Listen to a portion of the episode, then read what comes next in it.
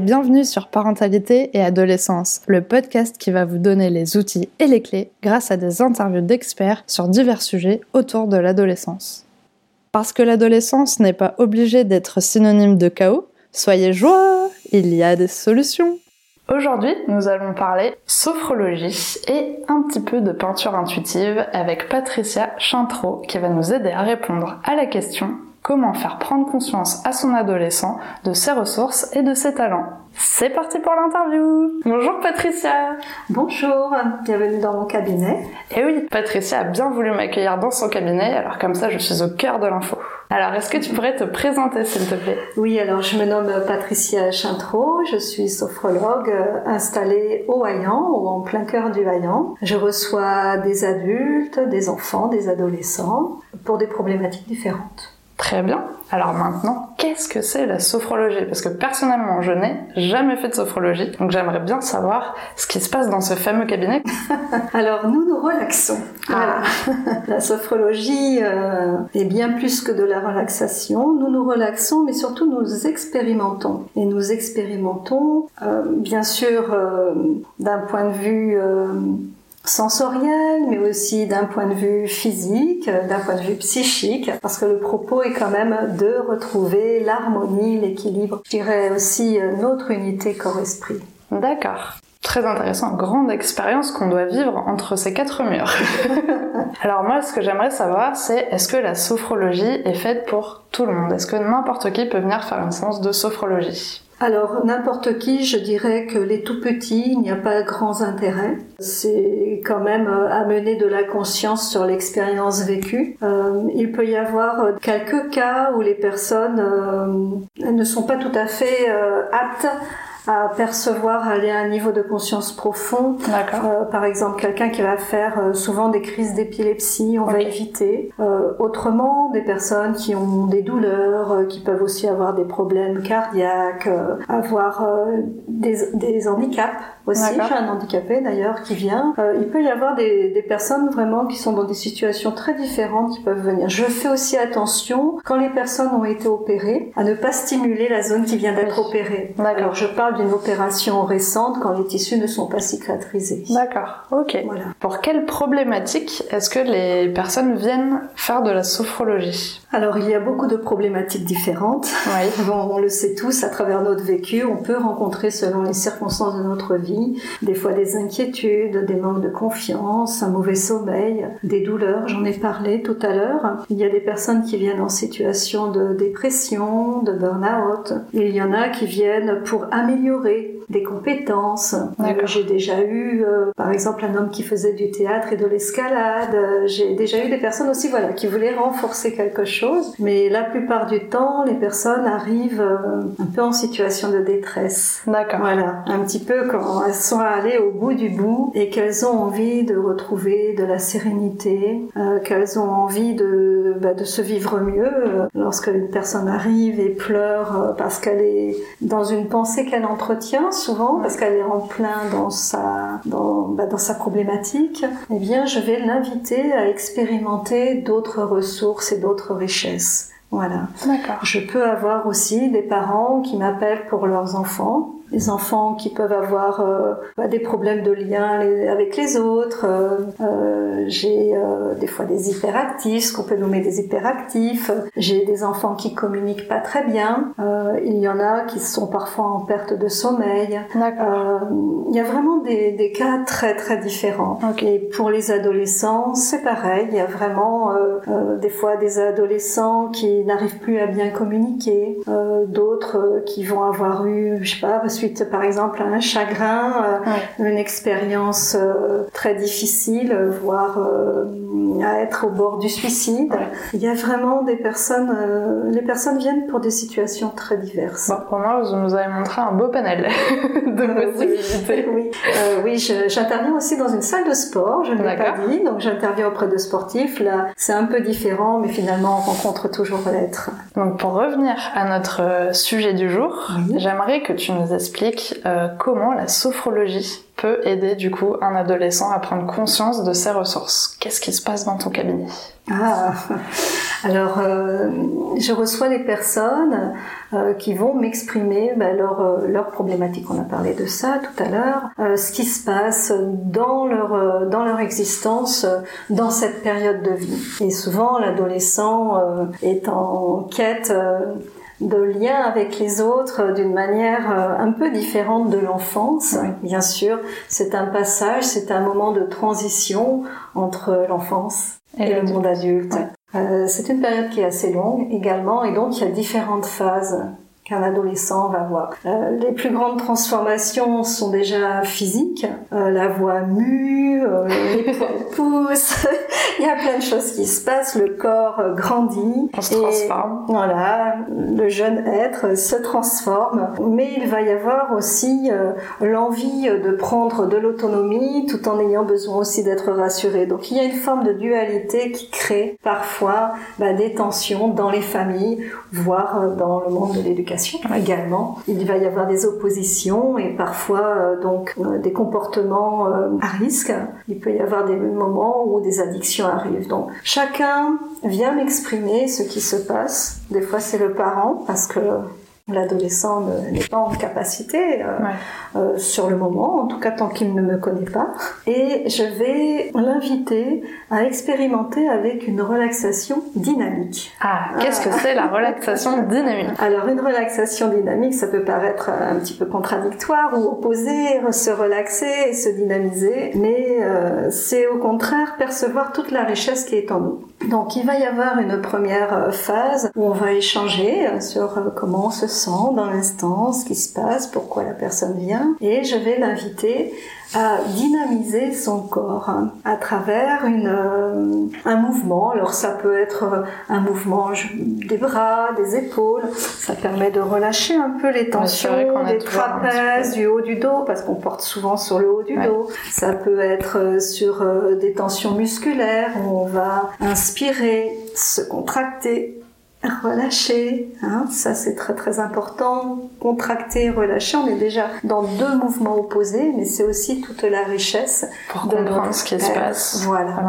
Et surtout pour bien ressentir ce qui est vivant dans notre corps. Tout simplement parce que lorsqu'il y a un problème physique, il y a une répercussion sur le monde psychique sur l'esprit. Et lorsqu'il y a un problème psychique, il y a une répercussion sur le corps. Les deux ne sont pas séparés. Donc l'invitation, dans un premier temps, est vraiment d'aller percevoir ce qui est vivant déjà dans notre corps, dans notre corporalité. Et de prendre conscience avec les relaxations dans un second temps, après cette phase de dynamisation, on va se détendre, on va se relaxer. D'accord. Et à travers euh, tout ce qui est vécu, toutes les perceptions, toutes les sensations, tout ce qui peut être sensoriel aussi. La, sophrologie est très très riche et permet donc des relaxations très différentes. Il va y avoir ensuite une phase intégrative.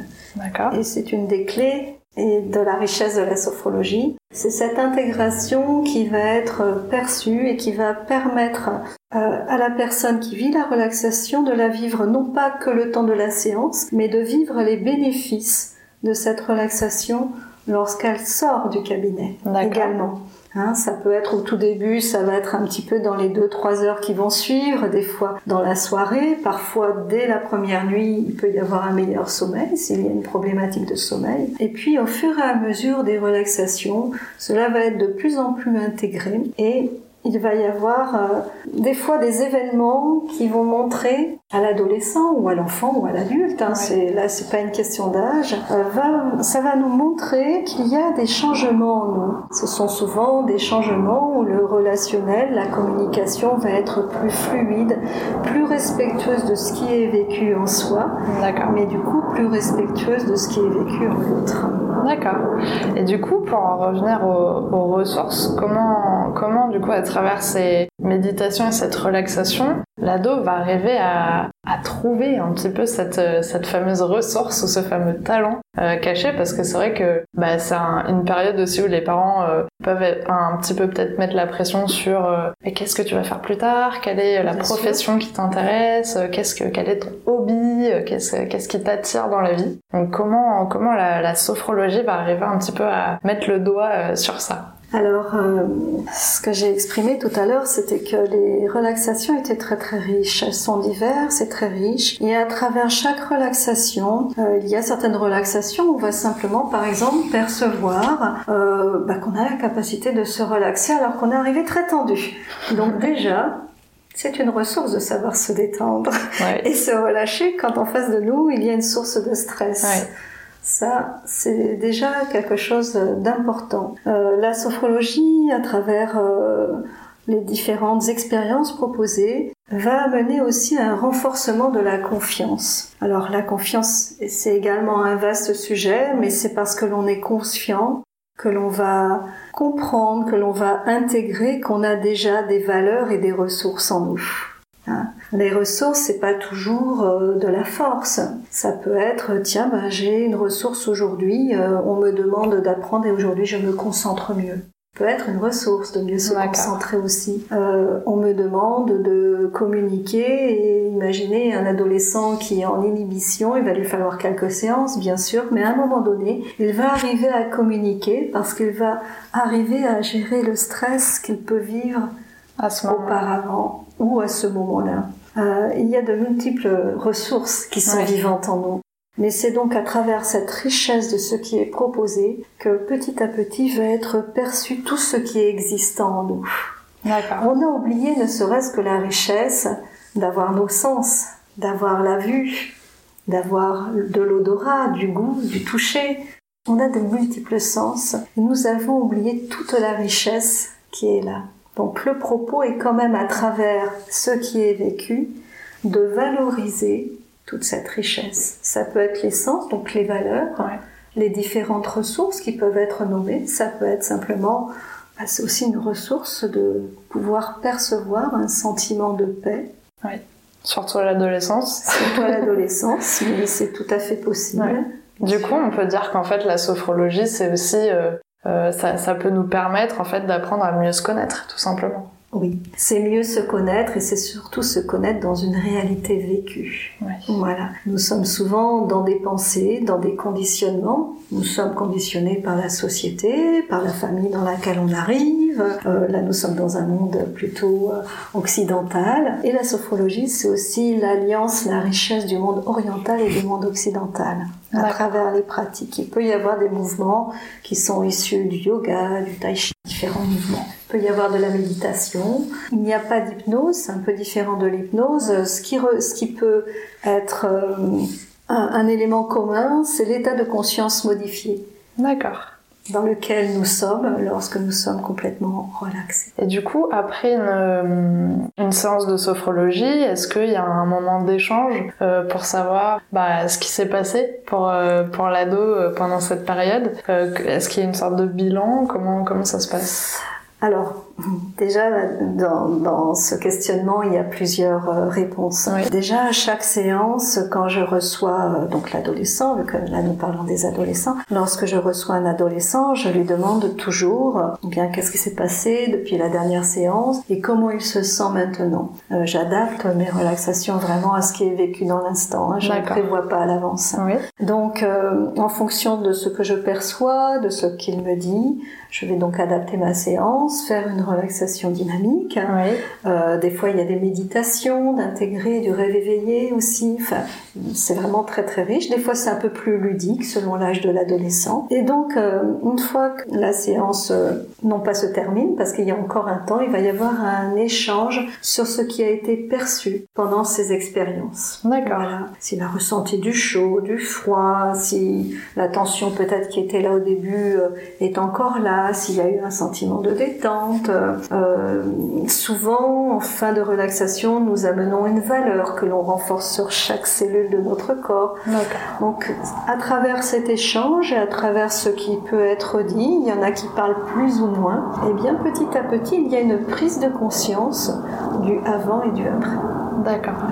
Sachant que c'est les parents souvent qui vont faire la démarche euh, de prendre ce rendez-vous. Est-ce qu'il y, y a, une sorte de bilan qui est transmis en fait aux parents? Est-ce que les parents participent? Euh, quel, est le lien qui est fait avec les parents euh? Alors en général, déjà sur le premier rendez-vous, je prends les parents un quart d'heure avec l'adolescent. J'invite déjà l'adolescent à s'exprimer, à savoir pourquoi, il est là, s'il sait pourquoi, parce que des fois c'est à la demande de l'adolescent, mais c'est souvent à la demande des parents. Et donc euh, j'invite les parents à exprimer aussi et voir si l'adolescent est en accord avec ce qui est dit. J'exprime aussi le fait que c'est un temps important, c'est vraiment un temps où l'adolescent peut se vivre pleinement et pour qu'il y ait une pleine confiance, euh, il faut qu'il se sente euh, en sécurité, en sécurité dans le sens où ce qu'il va exprimer reste entre nous.